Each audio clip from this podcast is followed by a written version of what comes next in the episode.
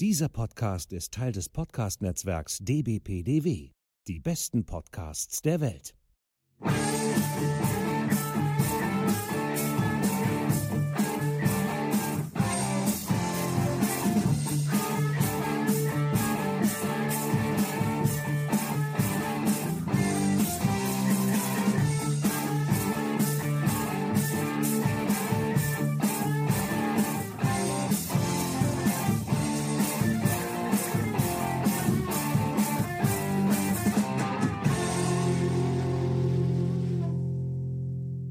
Hallo zusammen zur 25. Episode von fantastischeantike.de, der Podcast. Ja, die heutige Folge, die hat eine etwas kompliziertere Hintergrundgeschichte. Unser heutiger Gast, Reinhard Prahl und ich, wir hatten schon ewig vor, einen Podcast zusammen aufzunehmen. Das ist aber immer gescheitert. Zuletzt, weil bei meinem Nachbarhaus die Fassade neu gemacht wurde und ich aufgrund des Baulärms längere Zeit tagsüber keine Podcasts aufnehmen konnte. So hat sich dann alles verschoben und eigentlich war deshalb jetzt die Folge zu Indiana Jones and the Fate of Atlantis geplant als Episode 25. Nachdem ich dann aber für diese Episode ein über 40-seitiges Manuskript geschrieben habe, mehrere YouTube-Videos aufgemacht hab, äh, aufgenommen habe und so weiter, bekam ich Corona und dann war ich nicht mehr in der Lage, so viel Text aufzunehmen. Darum ging das nicht. Für ein schönes Gespräch mit Reinhard reicht es jetzt Gott sei Dank mittlerweile, zumal es ja heute um Reinhard gehen soll und nicht um mich. Insofern darf der äh, gerne wesentlich mehr reden als ich und ich meine Stimme ein bisschen schon.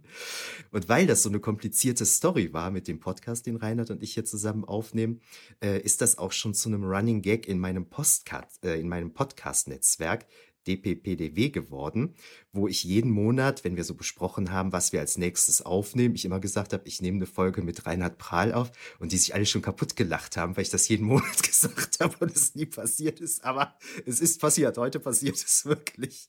Hat mir keiner mehr geglaubt.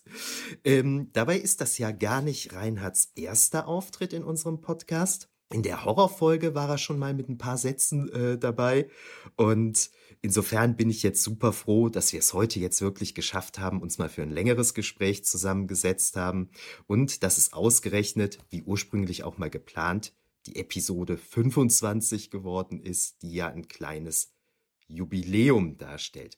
Warum ich mich jetzt darüber freue, dass ausgerechnet dieses Gespräch die Episode 25 geworden ist, holen wir vielleicht unseren Gast erstmal ins Gespräch und ich erkläre den Rest nachher. Hallo Reinhard, schön, dass du da bist. Ja, hallo, vielen Dank für die Einladung. Hat ja endlich geklappt, Gott sei Dank. Endlich geklappt. Ich stell dich jetzt mal kurz so ein bisschen vor und dann übernimmst du dann. Ne? Ich habe das nochmal recherchiert. Ich habe am 6. März 2018 um 11.22 Uhr, ist alles dokumentiert bei Facebook, erstmals Kontakt zu Reinhard aufgenommen. Und zwar stand ich damals noch recht am Anfang mit meinem fantastische Antike.de Projekt und musste so bei Facebook so ein bisschen Klinken putzen, um mein Projekt in Fantasy- und Science-Fiction-Gruppen so ein bisschen zu bewerben und um Input zu bitten. Ne? Es gibt ja das Themenfeld ist ja so riesig, ich kann ja nicht alles von selber wissen. Ich bin ja darauf angewiesen, dass Leute so sich bei mir melden und sagen, hey, guck mal hier rein, guck mal da rein und so weiter. Insofern habe ich da anfangs da viel mit Facebook-Gruppen gearbeitet und das hat auch gut geklappt. Manche dieser Facebook-Gruppen, die haben freundlich auf mich reagiert, andere haben mich völlig abblitzen lassen zu denen, die am allerfreundlichsten reagiert haben, zählte dann Reinhard. Das war damals die Gruppe Classic Science Fiction und Fantasy. Da hatte ich die angeschrieben, da warst du wahrscheinlich Administrator oder, oder Gründer. Und immer noch, ja. Bist du immer noch. Ja, genau. Und ähm, abgesehen davon, dass Reinhard damals eben sehr nett zu mir war, hat es noch andere Gründe, weshalb er, glaube ich, sehr offen für mein Forschungsprojekt war. Das konnte ich damals natürlich noch nicht wissen. Da kommen wir gleich drauf zu sprechen. Jedenfalls hat er mich dann kurze Zeit später gefragt, ob ich nicht einen Vortrag auf einer Convention halten möchte, die am 30.09.2019 in Osnabrück stattfand und von Reinhard organisiert wurde.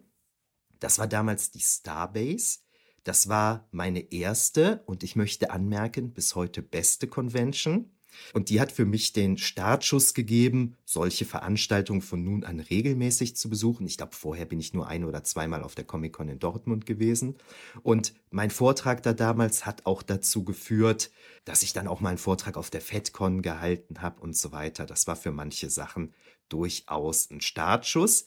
Gerade auch, weil ich in dem Kontext einige Leute kennengelernt habe, mit denen ich bis heute Kontakt habe. Unter anderem Joachim Sohn, der damals einen Stand auf der Starbase hatte.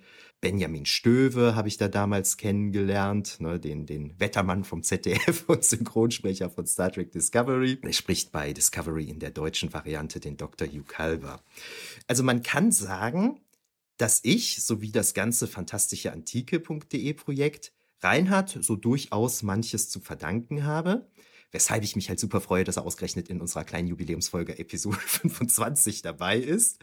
Und jetzt würde ich sagen, habe ich erstmal genug geredet, übergebe das Zepter an Reinhard. Reinhard, was ich gerade so zusammengefasst hat, stimmt das so in etwa mit deinen Über äh, Erinnerungen überein? Oder korrigiere mich ansonsten. Also ich, ich, ich, wusste nicht, dass ich so viel Ausschlag gegeben habe, aber äh, so vom zeitlichen her stimmt das.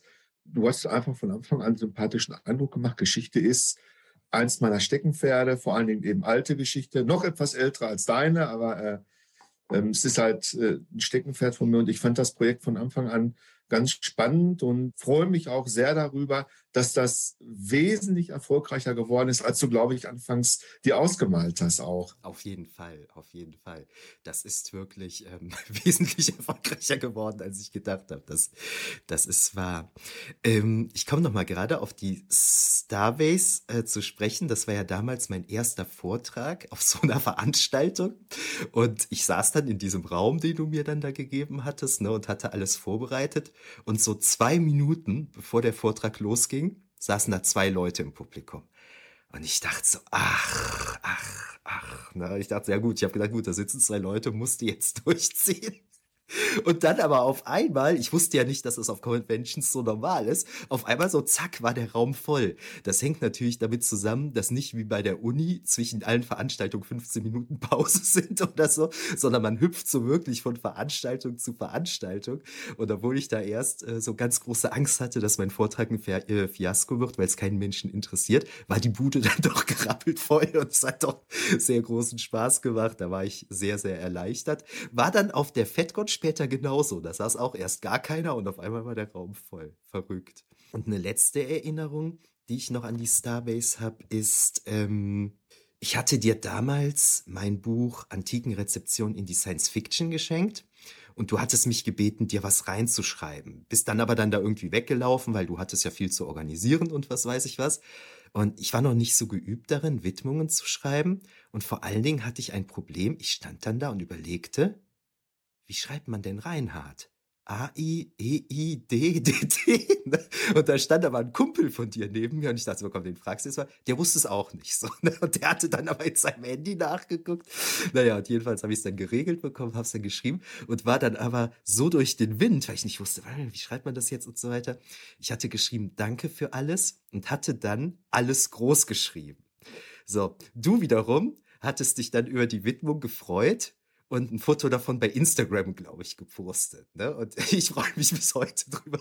Meine erste Widmung inklusive Rechtschreibfehler findet man bei Reinhard im Instagram-Profil.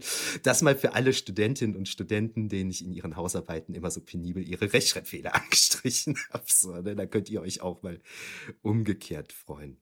Herr Reinhard, du hast das jetzt gerade schon ein bisschen durchblicken lassen. Du interessierst dich auch für Geschichte, aber du hast ja gerade schon gesagt, deine Geschichte, die setzt so ein bisschen früher an als meine. Ne? Was ist das denn, wofür du dich so interessierst? Ja, das stimmt. Also ich bin ja, wie man landläufig bei uns in NRW sagt, ein alter, Anführungsstrichen, Sack. Ich bin 54 Jahre alt und äh, habe tatsächlich angefangen, mich für Geschichte zu interessieren über den guten alten Erich von Däniken mit seiner Präastronautik. In den 70er, Ende der 70er, Anfang der 80er Jahre las das so ziemlich jeder. Habe ich als Kind man, auch noch äh, gelesen. Ja, genau. Ja, man, man kann sich das heute nicht mehr vorstellen. Das waren mhm. Millionenseller. Die Bücher von dem haben sich im Bereich von 30, 40 Millionen Mal verkauft. Und ja, ganz viele Filme und Autoren, Emmerich und solche Leute, die wirklich auf Däniken basieren. Und so fing das dann bei mir an. Und er schrieb halt auch einiges über das alte Ägypten. Und das klang natürlich unheimlich spannend. Hieroglyphen, die Panzer und Flugzeuge darstellen, Pyramiden, die gar nicht von Menschen haben erbaut werden können äh, in der frühen Antike und in der Stein- und frühen Bronzezeit halt. Und irgendwann wurde ich skeptisch.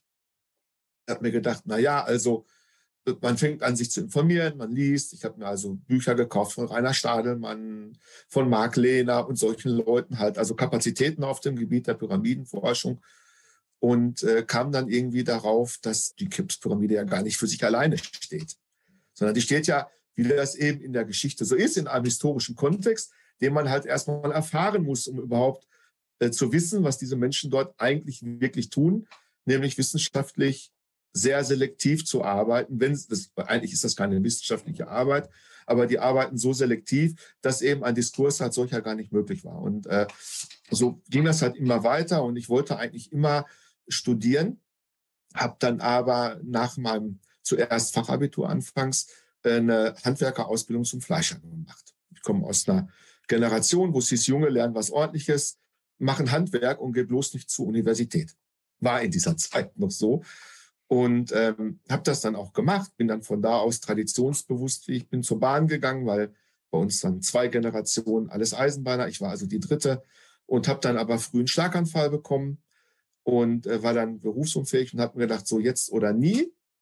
Wenn du jetzt noch mal machen willst, was du wirklich machen willst, dann geh los, hol dein Abi nach und schreib dich ein. Das habe ich dann auch so getan, habe dann aber noch während der ersten Semester meinen zweiten Schlaganfall bekommen die Liebe zur Ägyptologie, zur Altgeschichte. Ich meine, die, die Altgeschichte greift ja, also die Altgeschichte, die du machst, die antiken Rezeption und antiken Geschichte, greift ja nun mal ganz, ganz stark in, ins alte Ägypten ein, spätestens so ab 600 vor Christus um den Dreh rum, äh, wenn, sind die Beziehungen ja mehr als bilateral geworden.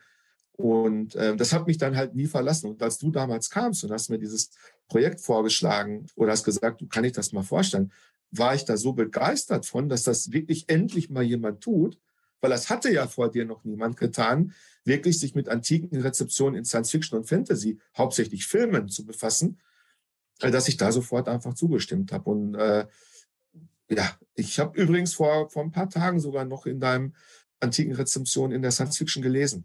Ja, sehr schön. Und, und habe deine Signatur noch gesehen. okay. Mit dem großen A. Ist immer Mit dem großen A.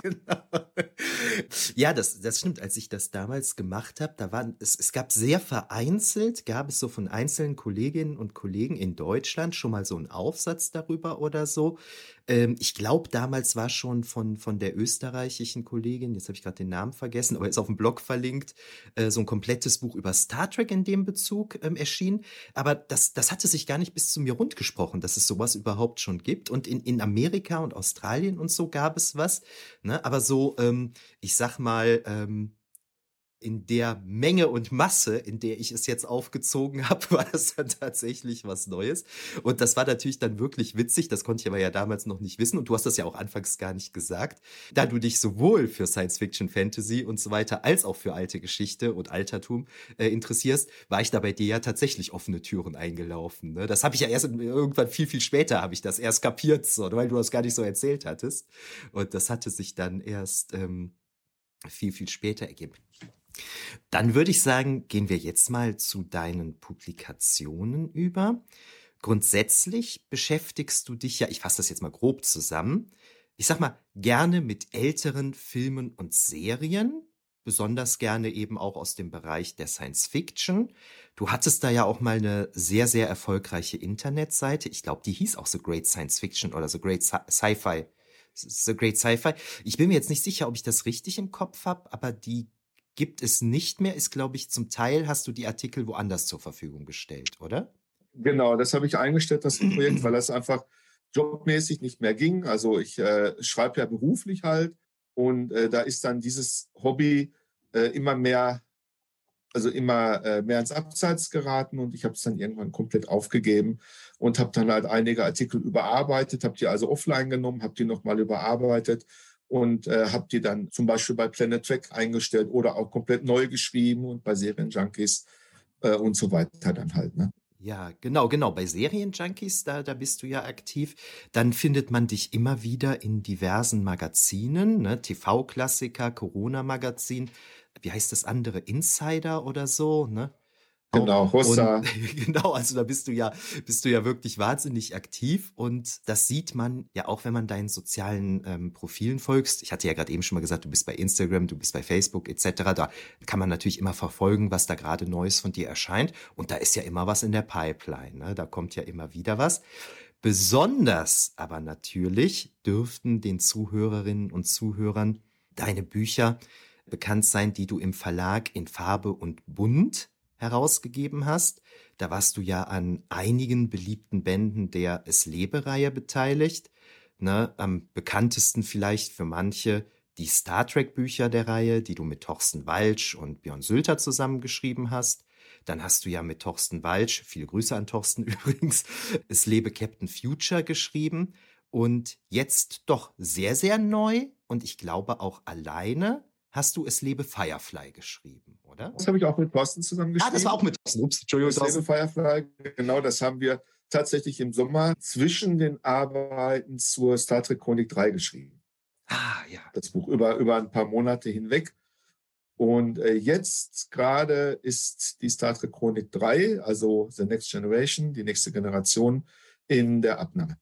Ah, okay, okay. Die Druck, Druckerfahne liegt gerade bei mir. Ja, ich habe die ersten beiden habe ich, also Enterprise und und äh, äh na und TOS, das TOS-Buch genau, die habe ich gelesen. Das hat mir sehr gut gefallen, so ne, das fand ich wirklich äh, sehr sehr gut aus vielerlei Hinsicht so, also die die die Folgenüberblicke, aber auch die ganzen Hintergrundinformationen, die Ausblicke auf die Romane und und was ihr da alles bietet, die Interviews und so ne, das ist schon, das ist wirklich finde ich wirklich schön die Reihe, das muss ich schon sagen dann fassen wir das mal so ein bisschen so als ähm, Sachbücher und, und Sach, Sachdinger, sag ich mal, zusammen, was, was du da so verfasst.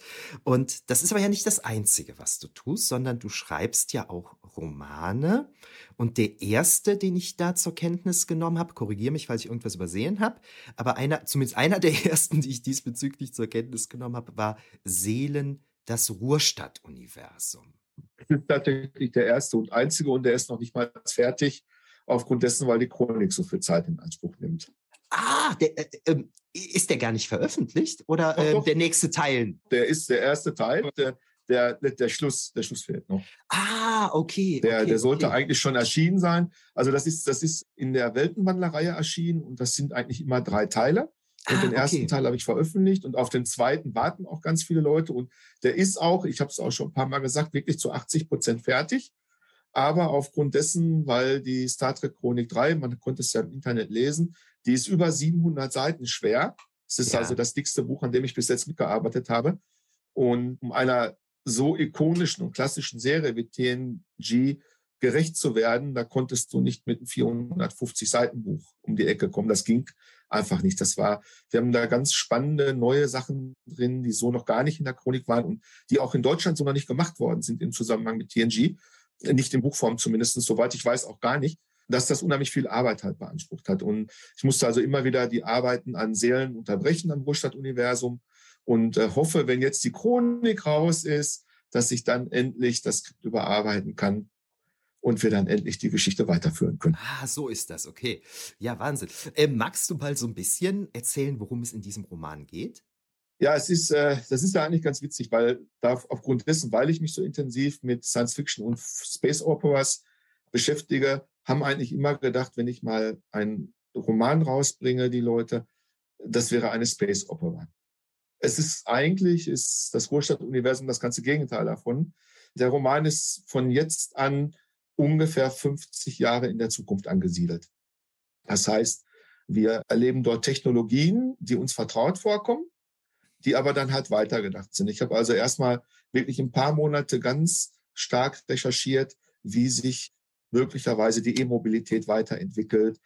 Ich habe dann ganz viel solche Sachen wie Spektrum der Wissenschaft, Bild der Wissenschaft, die da ja ganz tolle äh, Anthologiepublikationen in Heftform halt rausbringen in dieser Richtung, äh, mir zugelegt, habe mir ein paar Bücher gekauft von einigen exquisiten Wissenschaftlern auf dem Gebiet und habe dann halt Recherche betrieben, wie die Wissenschaft sich die Technologie gerade so in diesen Bereichen E-Mobilität, äh, Computertechnologie wirklich so in 10, 20 Jahren vorstellt. Und da kann man ja, glaube ich, aufgrund der exponentiellen Entwicklung, die wir erleben, einen ganz guten Ausblick geben, wie das so weitergeht. Wir erleben es ja jetzt beim E-Auto, wie rasant die Entwicklung wirklich voranschreitet äh, im, im, Bereich des E-Autos und äh, da sowohl natürlich die Mobilität in Sachen Entfernung als auch in anderen Bereichen halt immer weitergeht. Eben. Und insofern war da erstmal eine ganze Zeit lang Recherchearbeit notwendig. Und dann habe ich halt diese Geschichte gestrickt um dieses 15-jährige Mädchen Mila, die im Keller eines abgewrackten Hotels in Ruhrstadt. Ruhrstadt ist ein Zusammenschluss mehrerer Ruhrgebietsstädte, die zu einer Megametropole zusammengefasst worden sind, aufgrund von Überbevölkerung, Einwanderung und äh, Verarmung einfach des Landes und Klimaproblemen und was halt alles so auf uns zukommt in den nächsten Jahrzehnten. Und dieser Zusammenschluss äh, führt halt dazu, dass eben einige Gegenden halt im Ruhrgebiet ganz, ganz schlecht dastehen, während die Städte, die sowieso Metropolen waren, also das, was das ehemalige Duisburg, Essen und so, äh, bis Düsseldorf, die dann halt besser dastehen. Und in Ruhrstadt lebt halt diese Mila und äh, stirbt in einem Keller in eines abgewrackten Stundenhotels an einer Hightech-Droge namens Natec. Und diese Droge hat eine ganz fiese Eigenschaft, die greift per Nanobots ins Gehirn ein, in deinen, ich habe vergessen, wie der Cortex von heißt, der für Träume zuständig ist, ist schon ein bisschen her, dass ich es beschrieben habe, und soll, verursacht eigentlich Träume, die so realistisch sind, dass sie dich quasi in eine andere Welt entführen. Nur hat jemand diese Droge umprogrammiert und du erlebst jetzt Albträume, die dich im Schlaf töten. Und äh, darauf basiert dieser Roman, dass also dieses Mädchen an einem dieser Albträume halt elendig zugrunde geht und ihr Vater, ein Journalist, anfängt zu recherchieren, weil die Polizei total überfordert ist und im Grunde genommen auch nicht viel macht, weil äh, für die Polizei in einer Metropole, in der jeden Tag Hunderte junger Menschen an Drogen sterben, dem einfach keine Bedeutung beimisst. Ob da nun ein drogentotes Mädchen mehr oder weniger ist. Und nur wie gesagt, er riecht halt Lunte und sagt, da stimmt irgendwas nicht und findet dann eben raus, was mit dieser Droge los ist und begibt sich auf die Suche nach demjenigen, der halt äh, diese Droge derartig manipuliert und bekommt dann halt Hilfe von einem Kommissar, mit dem er befreundet ist. Und ähm, mehr verrate ich jetzt an dieser Stelle. Nee, nee, es muss ja spannend sein.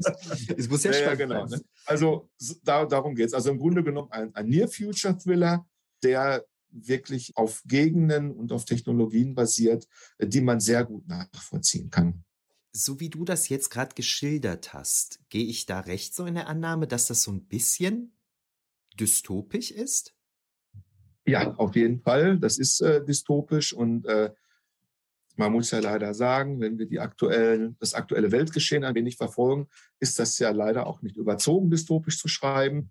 Wir steuern ja auf einen Abgrund ungeahnten Ausmaßes derzeit zu, in vielerlei Hinsicht, also natürlich sowohl auch in äh, der Hinsicht, wie Länder politisch geführt werden, als auch in der Hinsicht, was mit unserer Umwelt geschieht und auch wie wir uns anderen Menschen gegenüber verhalten, die hierher kommen, weil sie vor diesen politischen und klimatischen Auswirkungen fliehen müssen.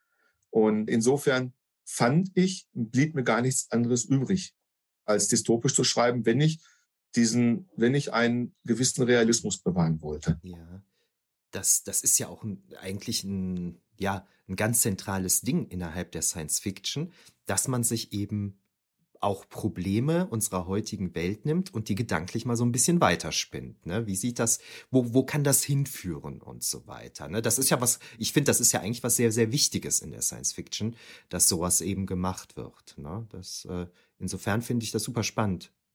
Ne, und tatsächlich ist es ja so, dass ja ganz viel äh, in der Medizin mit Implantaten gearbeitet wird zurzeit und die werden ja immer weiterentwickelt. Äh, mittlerweile gibt es ja Implantate, mit denen man blinde Menschen eben eine Art Sehvermögen zurückgeben kann oder äh, Cochlear-Implantate für die Ohren werden ja immer weiterentwickelt und haben inzwischen wirklich tolle Ausmaße. Es gibt Gliedmaßen, die gesteuert werden von Chips und so weiter. Und tatsächlich wird an dieser Nanobot-Technologie sehr stark geforscht. Ja. Im Moment. Also da wird sehr, sehr stark dran geforscht und die soll auch medizinisch ein, eingesetzt werden, um zum Beispiel als Träger für Medikamente zu dienen und solche Sachen. Und eigentlich ist es ja naheliegend, wenn eine Technologie entwickelt wird, sehr blauäugig zu glauben, dass Wissenschaftler immer auch die negativen Auswirkungen vor Augen haben. Das zum Beispiel dafür ist die Entwicklung der Atombombe gewesen. Ja. Wo, wo also ne, die äh, Wissenschaftler überhaupt gar keinen Überblick darüber hatten und den wahrscheinlich auch gar nicht wirklich haben wollten, wohin ihre Forschungen letztlich führen können. Und die Idee zu sagen, ja gut, wir können das Gehirn über Nanobots so beeinflussen, dass wir dich an Albträumen sterben lassen können, dass du quasi ein, ein Herzinfarkt, ein Herzstillstand vor Angst erleidest, weil wir dein Gehirn manipulieren können, ist ja nicht so weit hergeholt. Ja, ja, ja, ja. Wahnsinn. Ähm, ich habe das gerade sogar noch ganz, ganz aktuell im Kopf, weil ich habe gerade erst ähm, die, die, na, wie heißt es, die äh, Foundation-Serie gesehen. Ich weiß nicht, ob du die gesehen hast, da sind die Kaiser ja auch mit so Nanobots irgendwie äh, so vollgepumpt und so. Dadurch äh, habe ich da gerade tatsächlich noch einen ganz aktuellen Bezug. Aber der, das, was du gerade sagst, das ist natürlich viel, viel aktueller. Ne? Das ist da tatsächlich natürlich schon ähm, in unserer heutigen Welt so ähm, die, die Grundlage für gibt. Was du gerade eben gesagt hattest, dass du dich nicht mehr dran erinnerst, wie die bestimmte äh, Region im Gehirn genannt wird, weil das so lange her ist. So geht es mir mit meiner Doktorarbeit. Ne? Das, das, das ist mir so oft passiert. Ich meine, ich habe die, ich glaube, 2013 eingereicht, 2015 dann publiziert, nachdem ich sie dann zigmal überarbeitet habe und so. Dann kommen Leute und fragen mich irgendwas, ey, und ich weiß es nicht mehr. Ich weiß es nicht mehr. Es ist zu lange her. Ich, ich bin da jetzt raus und oder ich, ich habe vor, ähm, ich weiß nicht, ich glaube vor vier Jahren oder so, habe ich irgendwo einen Aufsatz für einen Sammelband eingereicht und der kam jetzt letzte Woche. Ja, das Buch geht jetzt in den Druck, könntest du den mal bitte fertig machen? Ich dachte so, mein Gott, Leute, ich, ich habe doch keine Ahnung mehr, was ich da geschrieben habe. Naja, man muss, muss jetzt durch. Das, das Thema deiner Doktorarbeit. Ah, okay, du, du, du, das weiß ich ja. noch. Das weiß ich noch. Ja, welches hast, Thema war das? Welches Thema? Das war die Seepolitik Philipps V. von Makedonien, also so ein hellenistisches Thema. Ne? Und mit, mit sehr, sehr politisch und so, also dann entsprechend mit sehr, sehr vielen äh, Völkern und, und, und, und, und Herrschern und Feldherren und was weiß ich so. Ne? Und mit sehr vielen Problemen verbunden, weil die, die, die, die Forschungslage, die Quellenlage furchtbar ist und so. Ne? Man, man kann es vielleicht so zusammenfassen, es, es gibt römische Quellen über Philipp V. und es gibt eine griechische Quelle über Philipp V. Das war von Polybios geschrieben. Und sowohl die Römer als auch Polybios konnten Philipp nicht leiden. Und ich habe das dann halt mal so versucht, mal so ein bisschen anders darzustellen, so als die feindlich gesonnenen Quellen, genau. Das hast du ja ganz oft, das ist ja in der Ägyptologie auch, wenn du halt dort äh, Tempeltexte dir anguckst, in Luxor und so, dann ist natürlich klar, dass der Pharao immer derjenige ist, der quasi als Heilbringer unterwegs ist und die barbarischen Völker halt besiegt. Und äh, klar, solange man gewinnt, also Geschichte wird ja tatsächlich mehr von Siegern als von Verlierern geschrieben. Das ist halt so. Und das, daran hat sich, glaube ich, bis heute nichts geändert. Also, äh, und insofern ist es ja auch gut. Und da ist übrigens auch ein guter Ansatzpunkt wichtig, dass man weiß, welche, welche, man, welche Quellen man bezieht und wie man sie bezieht. Also ich finde es weniger wichtig, ein, ein, ein, ein Riesenbataillon an Containerwissen mit mir rumzuschleppen, als vielmehr, um zu wissen, wie ich dieses Wissen aufrufe. Auch wichtiger, wie ich dieses Wissen belege vor allen Dingen ja. und interpretiere am Ende auch. Und ich glaube, das ist ja das, was den Unterschied zu jemandem macht, der sich hobbymäßig mit einer Materie befasst und sehr viel Wissen angehäuft hat, aber im Endeffekt, und das ist jetzt gar nicht böse gemeint, nicht professionell weiß, wie man dieses Wissen anwendet. Ja, um, ja. Um, um daraus halt adäquat Schlüsse ziehen zu können. Das, das ist, glaube ich, dieser ganz große Unterschied, der zwischen einem Akademiker und einem Hobby-Medievisten oder einem Hobby Archäologen oder ein Hobby-Ägyptologen und so besteht. Meistens jedenfalls. Das ist nicht immer so, weil es gibt ja nun mal auch Menschen, die sich so intensiv in die Materie einarbeiten, dass sie dann halt äh, Gastlesungen und so weiter besuchen und sich wirklich irgendwann ein Gesamtwissen aneignen, das dem eines Studierten gleichkommt. Aber das ist, glaube ich, relativ selten. Ja, das ist ganz spannend, was du sagst, weil das ist bei uns ja tatsächlich Sinn, sowohl im Geschichtsstudium, na, es geht ja im Geschichtsstudium nicht darum, den Leuten von der Erschaffung des Menschen bis heute alles reinzuprügeln, sondern man nimmt sich ja zu jeder Epoche ein Beispielthema. Ich nehme jetzt für die Antike meinetwegen mal Trajan. Na, und man nimmt dann irgendein Beispiel, zum Beispiel jetzt Trajan, und anhand dieses konkreten Beispiels geht es darum, den Leuten Quellenarbeit, kritisches Denken und sowas beizubringen. Das ist genauso, wie du sagst.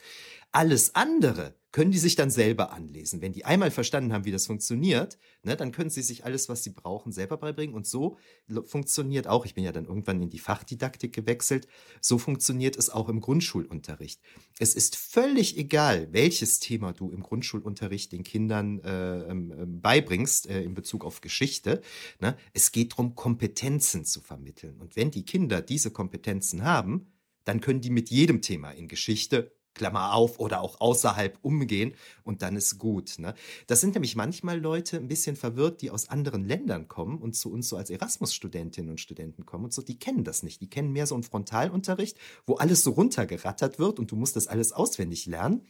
Und die sind dann etwas überrascht, dass das bei uns ein bisschen anders geht. So, ne? Es ist ja wesentlich wichtiger zu wissen, äh, welche Quellen ich beziehe, wie ich also Recherche betreibe vor allem, wie ich verifiziere, ob die Quellen seriös sind, mit denen ich da arbeite, und dann eben aus diesen Quellen die entsprechenden Materialien zu ziehen und natürlich auch in meinen Werken entsprechend äh, zu erwähnen, dass ich die verwendet habe. Das sind ja wichtige Kernkompetenzen, die man also braucht. Also irgendwo auch das ist jetzt wirklich nicht böse gemeint und soll niemand abwerten, aber jetzt ein, ein Hobbyartikel über einen Film oder eine Serie schreiben, das ist ja kein Problem. Es gibt viele Menschen, die sehr gut in ihrem Ausdruck sind, die sehr unterhaltsam schreiben können.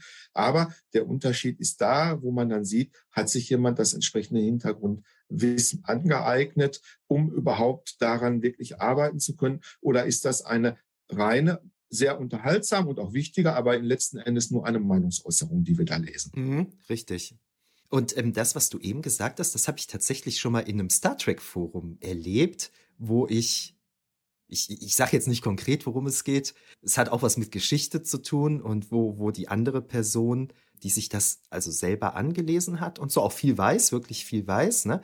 Aber da ist mir das aufgefallen, diese Person, äh, die kann nicht einordnen, ob ein Buch glaubwürdig ist oder nicht glaubwürdig ist, sondern wenn in dem Buch das steht, was diese Person lesen möchte, dann stimmt das, was in dem Buch steht. Ne? Und, und das, ist, das ist natürlich auch eine Kompetenz, das muss man auch erstmal lernen, dass man sowas einordnen kann, dass man merkt bei der Lektüre, hm, hm, hm, ne? stimmt irgendwas nicht in der, in der Methodik. Also das ist auch ein ganz wichtiges Ding. Genau. Und das ist übrigens wieder auf die zurück, was mir nämlich damals beim Lesen von Däniken und Co. aufgefallen ist. Obwohl ich eigentlich gar keine Ahnung hatte, ist mir aufgefallen, dass irgendwas an der Methode, die die anwenden, nicht in Ordnung ist.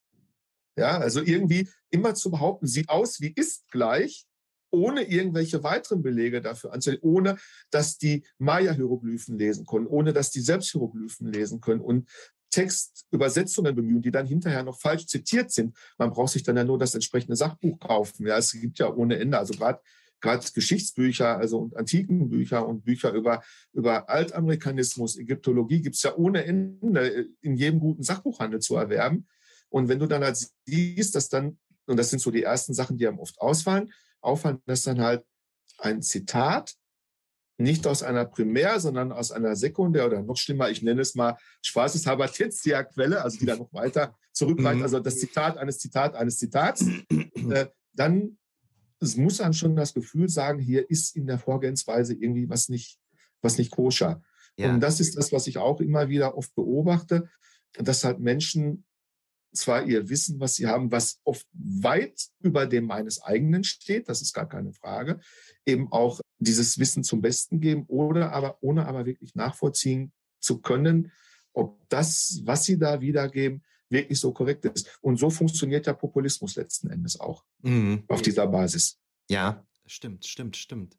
Ähm, du hast eben schon gesagt, es gibt so ein paar Leute, die bringen sich das dann selber bei. Ne? Ich beschäftige mich gerade mal wieder sehr mit Atlantis, was äh, mit der nächsten Podcast-Folge zusammenhängt, hängt mit Indiana Jones and the Fate of Atlantis. Und da gibt es diesen Torwald Franke. Ich weiß nicht, ob du den kennst. Der ist eigentlich, ich glaube, Ingenieur oder so. Und der hat sich das tatsächlich auch alles selber beigebracht. Ne? Also Quellenkritik und was weiß ich. Der hat sich das alles selber beigebracht. Ich habe mir jetzt gerade sein Buch gekauft Darum äh, will ich ihn jetzt noch nicht zu sehr loben, bevor ich das Buch gelesen habe. Aber vom Eindruck, den ich habe, hat der sich das schon auf einem ziemlich guten Niveau selber beigebracht. Also bin ich wirklich gespannt auf das Buch. Ne? Und äh, das, das, das geht natürlich auch, ne? dass man das durch Selbststudium hinbekommt. Ne? Das ist natürlich auch ganz spannend. Aber er hat ja auch einen guten Background, muss man dann dabei sagen. Und er hat ja dann, wenn er studierter Ingenieurs, hat er ja auch entsprechend dort auch schon gelernt, mit Quellen und so weiter. Das stimmt, das, das, stimmt. Das na, stimmt. Also er hat es ein bisschen einfacher. Aber äh, tatsächlich ist das ja eigentlich, äh, ist ja Quellenrecherche kein Hexenwerk. Ja, ja. Ne, also äh, man muss einfach das, das Interesse haben. Und äh, wir merken ja in unserem Umfeld ganz allgemein, vor allen Dingen durch die sozialen Netzwerke auch sehr stark forciert, dass dieses Interesse überhaupt gar nicht mehr da ist. Ja. Und dass, dass, dass Meinungen zu Fakten deklariert werden. Ja. Letzten Endes. Und das ist ja etwas, was ich wirklich unheimlich erschreckend finde. Und deswegen ist es ja auch gerade so in, in den Star Trek-Büchern, äh, jetzt auch in der Chronik, ist es wirklich so, wenn ich irgendwas zitiere, dann kannst du dahinter auch lesen, wo ich das zitiere und auf welcher Seite das steht. Ne, ich mache es jetzt nicht nach Harvard-Style. Ich finde das, wenn ich ein bisschen übertrieben ne, für, für ein Sachbuch. Ja, also, äh, aber eben entsprechend so, dass man die Quelle nachvollziehen kann. Ich meine übrigens, du hast ja in deinen fantastischen antike Werken auch kein Harvard-Style verwendet. Fällt mir ja. gerade mal so ein. Übrigens. Ja, ja. ähm, da fällt mir gerade ein zu dem, was du gerade sagtest. Das stimmt ja. Da passt aber wieder auch ganz schön der Sinn des Geschichtsstudiums oder auch des Geschichtsunterrichts in der Schule, da, da wird das ja eigentlich so ähnlich gemacht, wenn die Kinder oder später die Studierenden das mal kapiert haben, wie man so historisch arbeitet, einen Text kritisch hinterfragt, mal eine ordentliche Quellenanalyse macht oder so. Ich bin überzeugt, dass man, wenn man das gelernt hat, dann kapiert man auch, wenn man bei Facebook oder so Blödsinn liest. Weil das, das, dass du übernimmst das dann. Ne? Du übernimmst diese Denke und das, das, das fällt dir dann leichter. Insofern, ne, also wenn Leute nach dem Nutzen von Geschichte fragen, da gibt es natürlich viele vernünftige Antworten für, aber wirklich eine vernünftige Antwort ist einfach, man lernt besser Dinge einzuordnen. So irgendwie, finde ich. Also ich habe da jetzt gerade ein ganz aktuelles Beispiel für. Auch, wir haben uns letztens ja auch schon mal in der Vorbereitung unterhalten. Wir beide teilen ja ein verrücktes Hobby. Wir sind da beide ausgeprägte Robin Hood-Fans. Auf jeden Fall. Du sowohl wie ich auch. Und ich habe mich halt vor einigen Monaten intensiver angefangen mit dem Thema zu befassen, sofern ich die Zeit dazu habe. Und nur mal so nebenbei kurz erwähnt, es gibt ja ungefähr 80 Produktionen und im Moment habe ich 50 davon. Filme, Serien, alles, was es so gibt. Und habe dann halt irgendwann den Wunsch verspürt, so die historischen Hintergründe ein wenig zu erfahren. Und habe mir dann ein Buch von einer Frau gekauft, Judith Klinger, über Robin Hood. Und habe dann angefangen zu lesen und habe dann wirklich auch, das, ich glaube, es wird auch in dem Buch erwähnt, die Frau hat einen akademischen Hintergrund, die ist also äh, Doktor der Mediavistik in Potsdam und hat auch ein entsprechend gutes Buch vorgelegt. Und trotzdem, obwohl ich wusste, welchen Background die Frau hat, habe ich tatsächlich zuerst das Inhaltsverzeichnis gelesen. Ich weiß nicht, wie du das handhabst, aber ich mache das tatsächlich so. Ich gucke immer erst ins Inhaltsverzeichnis, wenn ich etwas lese und habe dann eben angefangen, dieses Buch zu lesen und bin auch mit der Frau Klinger jetzt inzwischen in Kontakt und macht unheimlich Spaß. Und aufgrund, das ist nämlich der Punkt, aufgrund dieses Literaturverzeichnisses werden dir weitere seriöse Quellen erschlossen.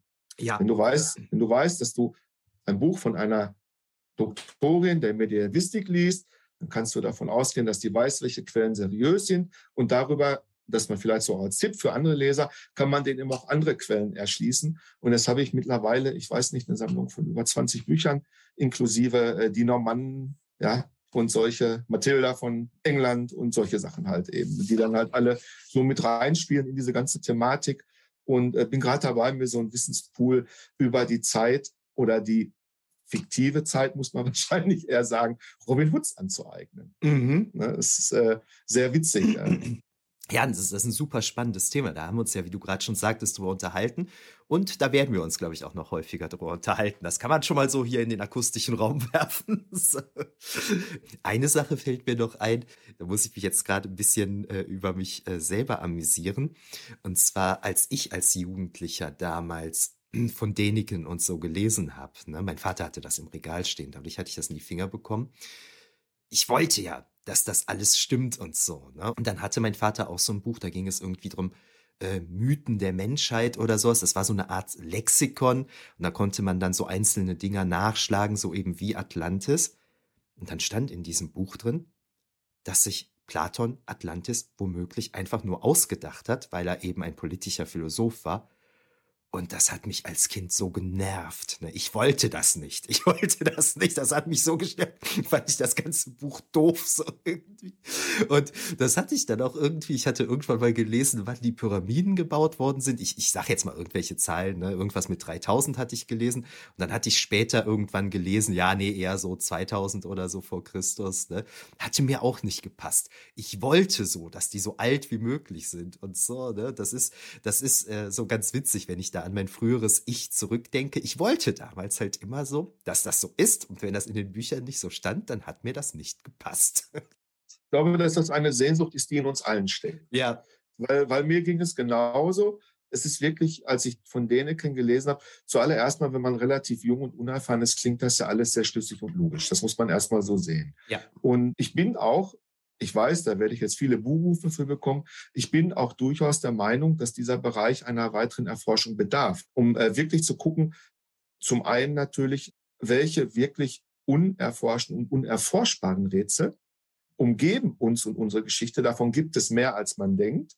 Welche davon sind wirklich ungelöst und welche, wie zum Beispiel die von mir gerade angesprochenen Hieroglyphen mit Panzern und Flugzeugen, von denen man einfach weiß inzwischen, äh, das haben tatsächlich Pössl und andere Leute da mal recherchiert, dass tatsächlich äh, in verschiedenen historischen Kontexten zwei Texte übereinander, das heißt, es war ein Hieroglyphentext da, der wurde überputzt und ein neuer wurde geschrieben. Der Putz des neueren Textes fiel ab.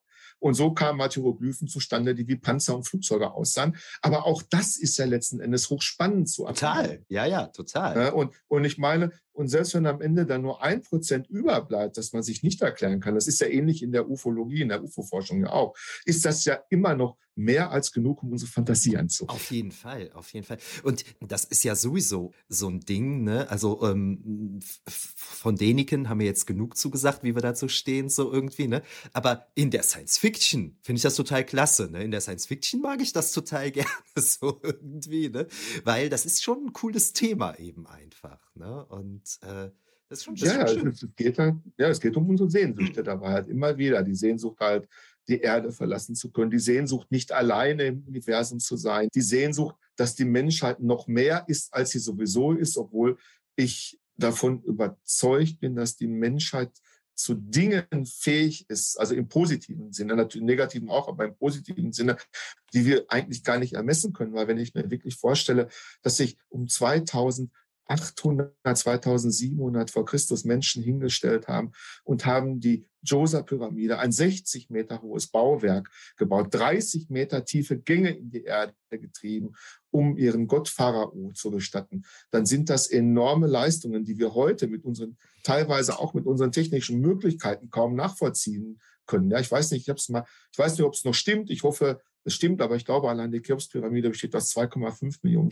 Quadern ungefähr hatte ich mal irgendwann, ich weiß nicht, ob es, aber ich glaube ungefähr so war es, ja.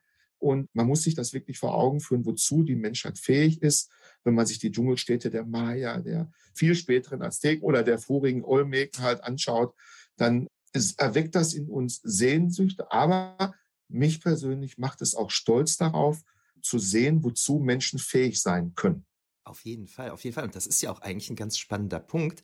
Leute, die jetzt wirklich einfach drauf bestehen, das können die Ägypter zum Beispiel nicht selber gemacht haben, da müssen Außerirdische bei geholfen haben und so.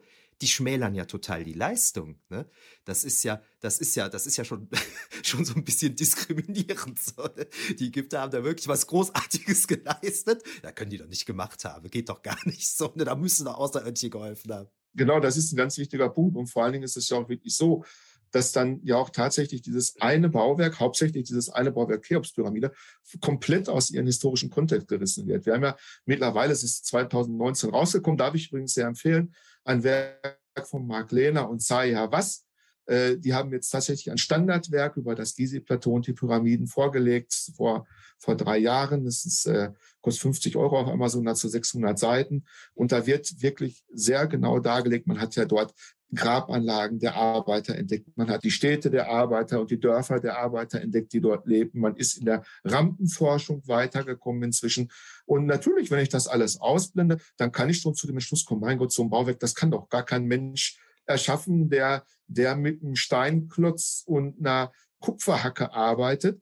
Aber ganz so einfach ist es ja nicht. Und äh, wenn man dann noch mal ein bisschen sich noch in die Experimentalarchäologie einliest, dann findet man ganz, ganz schnell raus, ja, dass das extrem das Know-how der Menschen und den Erfindungsreichtum unserer unserer Spezies schmälert an sich auch. Der Ägypter natürlich, aber unserer Spezies als ja. solches natürlich auch. Ja.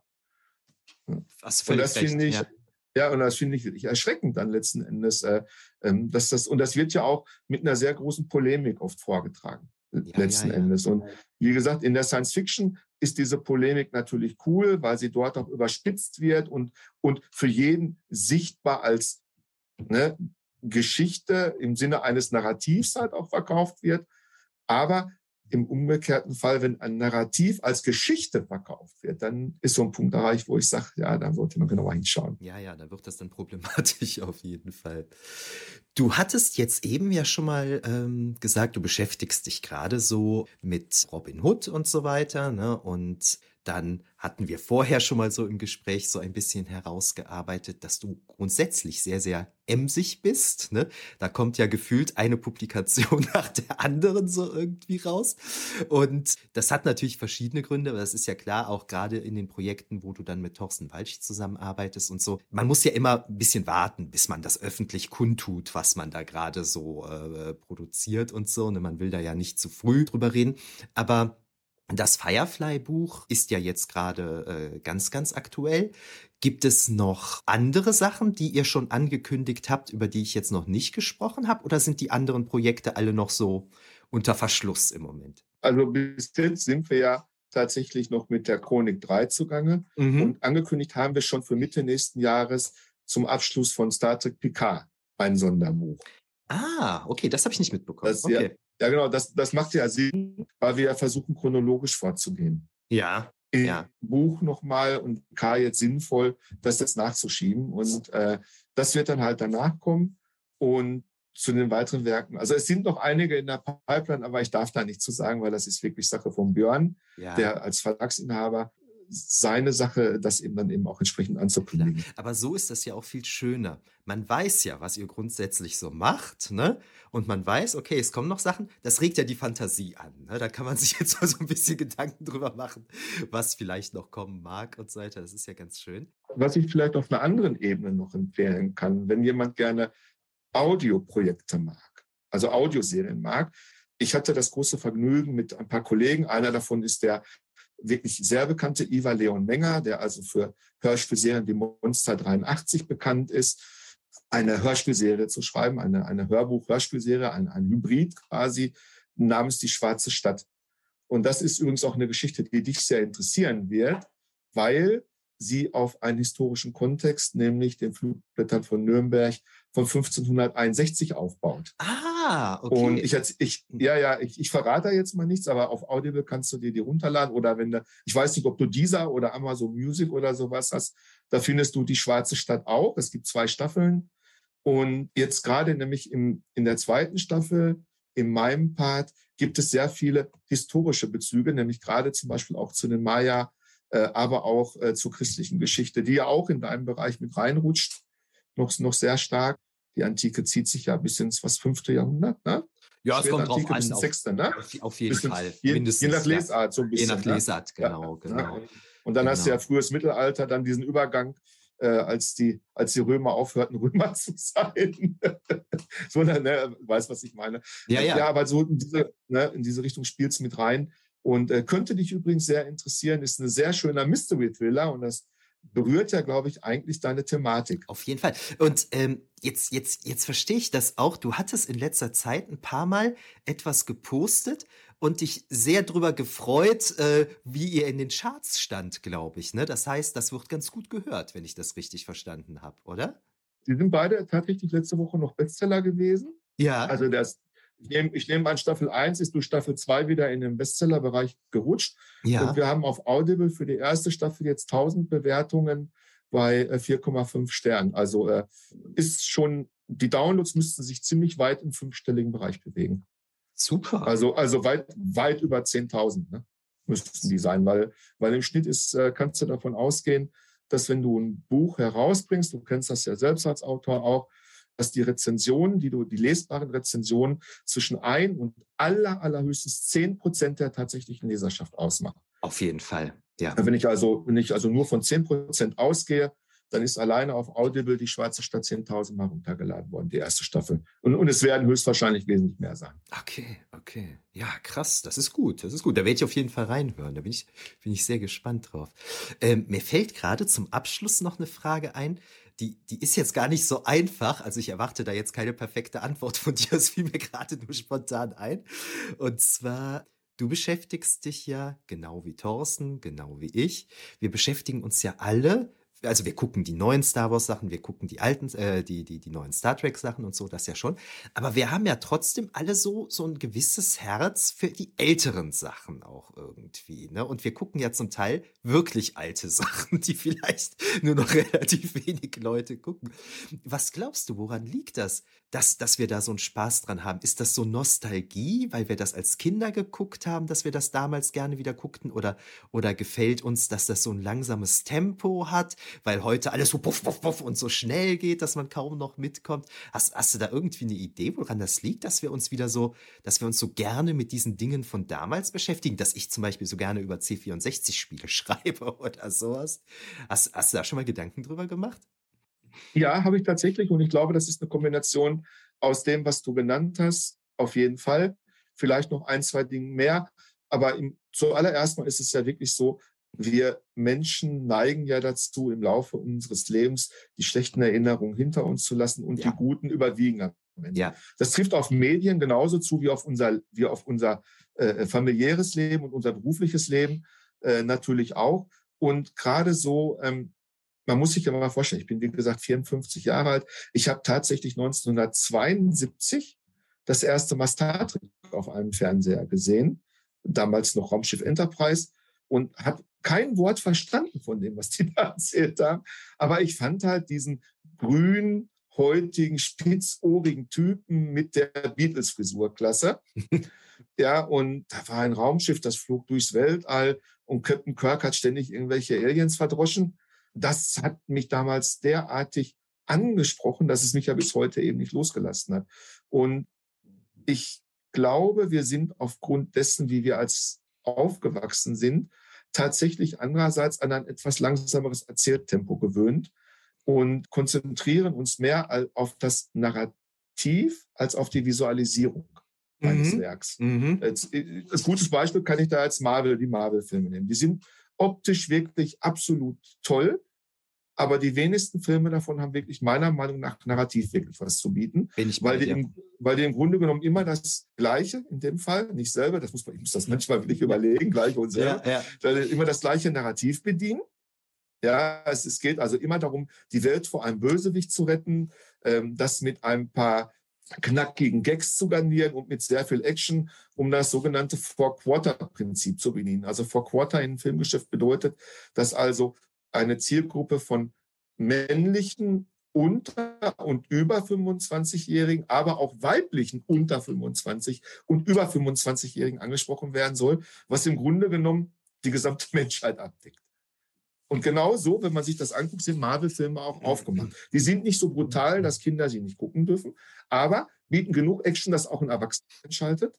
Sie sind, sie sind optisch so gut gemacht, dass man wirklich sich im Geschehen wähnt, schon.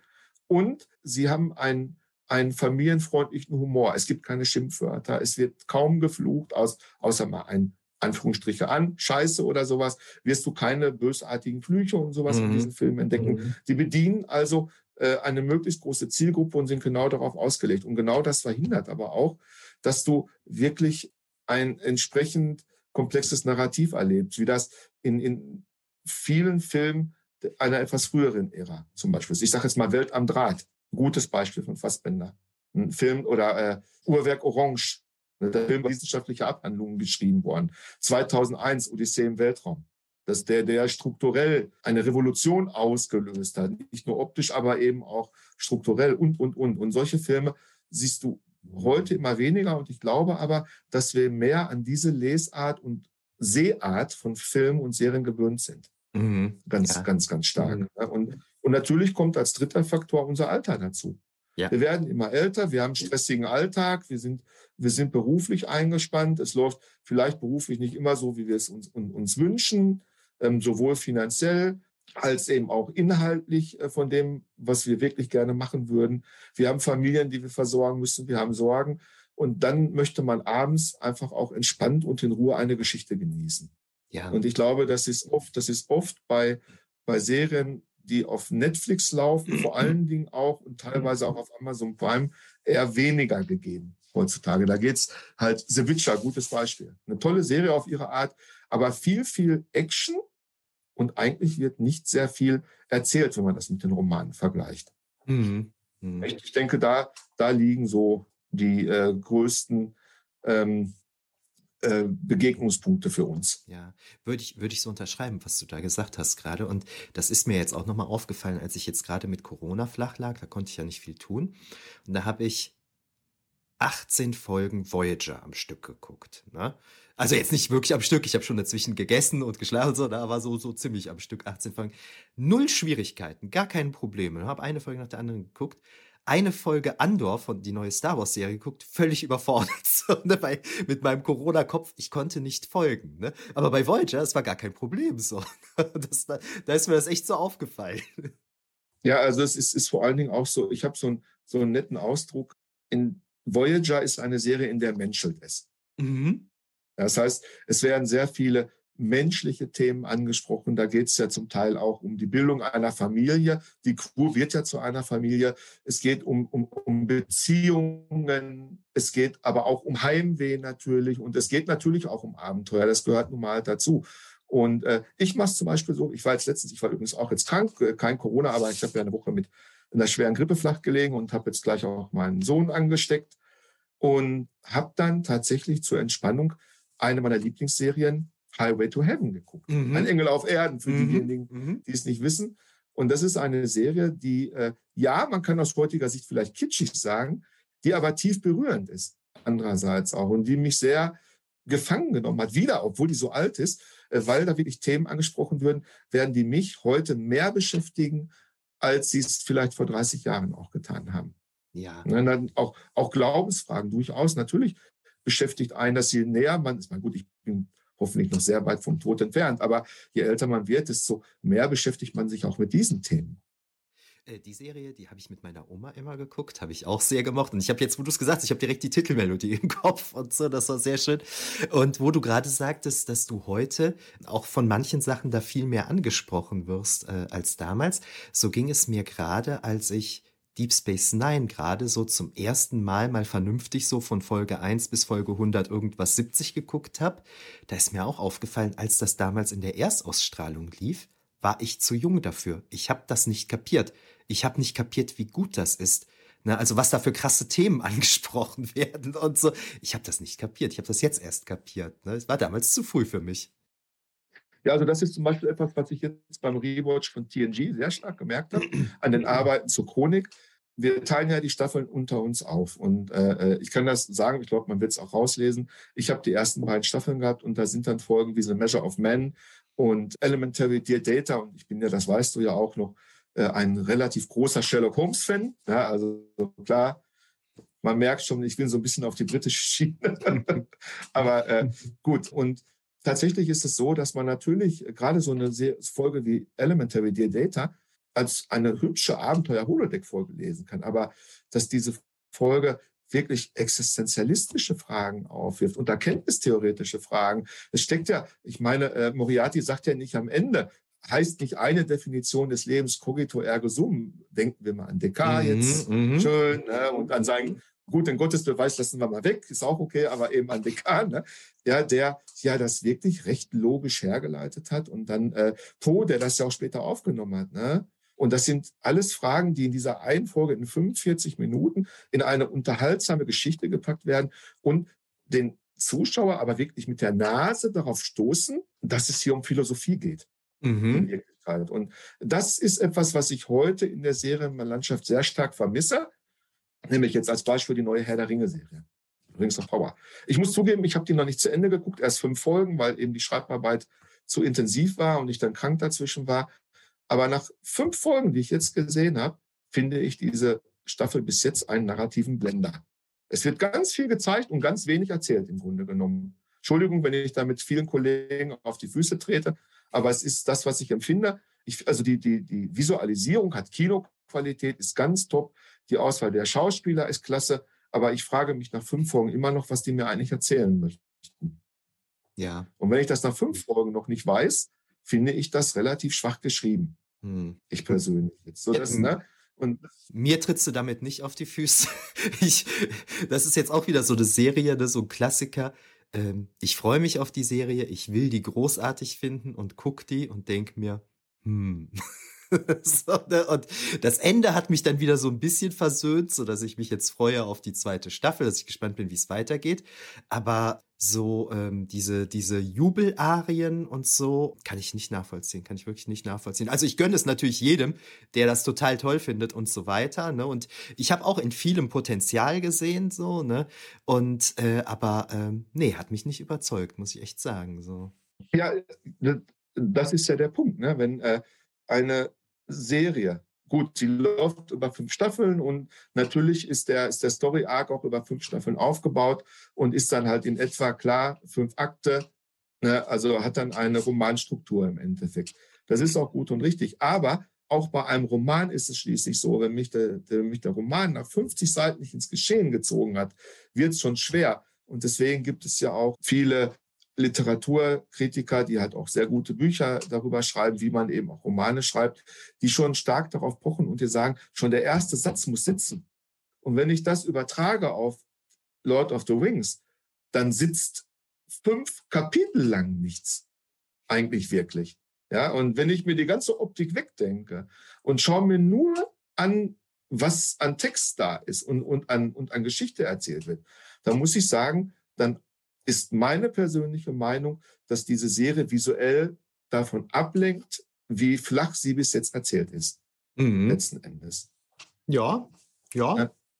Da ähm, fange also, ich keine Diskussion mit dir an. Das sehe ich ähnlich. ja, und das, und, und, und das finde ich einfach schade. Und wenn du dann dir eine 45-minütige Folge wie Elementary Data oder noch besser The Measure of Men für diejenigen, die die deutschen Titel kennen, wem gehört Data anguckst, dann guckst du ein Kammerspiel mit, ich weiß nicht, fünf oder sechs Protagonisten, in dem alles drinsteckt, was man sich zum Thema äh, Mensch sein, zum Thema im freudschen Sinne Existenz sein und ist wünschen kann. In 45 Minuten, was, was, eine, was eine Serie in, wie viel sind es? Ich glaube, acht Stunden oder fünf Stunden bis jetzt noch nicht geschafft hat. Ja es ist nicht so, dass das immer ist. Es gibt auch, es gibt auch heute Serien, die fantastisch erzählt sind. Äh, die werden dann aber leider meistens früh abgesetzt. Ja, das stimmt. Äh, äh, das finde ich dann so extrem schade. Und natürlich soll eine Serie auch unterhalten. Und, und wenn eine Serie spannend und actionreich erzählt ist und ich sage, boah, ich muss jetzt wissen, ganz dringend, wie geht das jetzt weiter, ähm, dann ist das auch in Ordnung. Aber diese, diese gesunde Mischung aus Serien, die mich intellektuell ansprechen oder auch Filmen, die mich intellektuell ansprechen und eben dem reinen Drang, mich unterhalten zu lassen. Ich finde, die ist ein bisschen ins Banken geraten. Mhm. Mhm. Ja, finde ich auch, finde ich auch. Ja, und, und das dürften Gründe sein, warum wir uns wieder an die alten Sachen wenden. Ja, ist ein guter Punkt, sehr schöner Punkt, sehr schöner Punkt. Genau. Und es gibt natürlich, das hast du gerade auch nochmal gesagt, es gibt natürlich auch sehr gute, hervorragende neue Produktionen, ne? aber ähm, ja, sehe ich alles wie du, auf jeden Fall. Das ist ein, eine gute Erklärung dafür, warum wir uns den Alten zuwenden. Richtig. Ja. Dann würde ich sagen, kommen wir auch langsam zum Schluss. Reinhard, das hat mich super gefreut, dass das endlich geklappt hat, dass wir, äh, dass wir das endlich geschafft haben, was die Zuhörerinnen und Zuhörer jetzt natürlich nicht wissen. Wir hatten gerade eben am Anfang auch beide noch technische Probleme und so, haben das aber jetzt, glaube ich, so hinbekommen, dass wir es ausstrahlen können. Also äh, irgendwer wollte nicht, dass wir das hier aufnehmen. Hat mich sehr gefreut, Aber dass wir das geklappt hat. Wir haben ihn überlistet. Auf jeden Fall.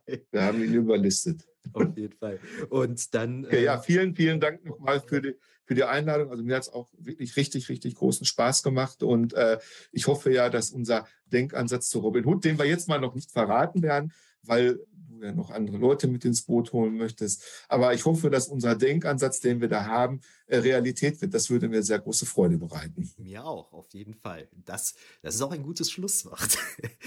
da, dann noch kurz an die Hörerinnen und Hörer. In wenigen Tagen folgt dann, folgt dann, sobald meine Stimme wieder vollständig mitmacht, aber es ging ja gerade eigentlich schon ganz gut, Episode 26 zu Indiana Jones and the Fate of Atlantis. Da haben wir ja heute schon mal ein bisschen den Weg für vorbereitet mit ein paar Gedanken. Bis dahin, macht es gut. Tschö.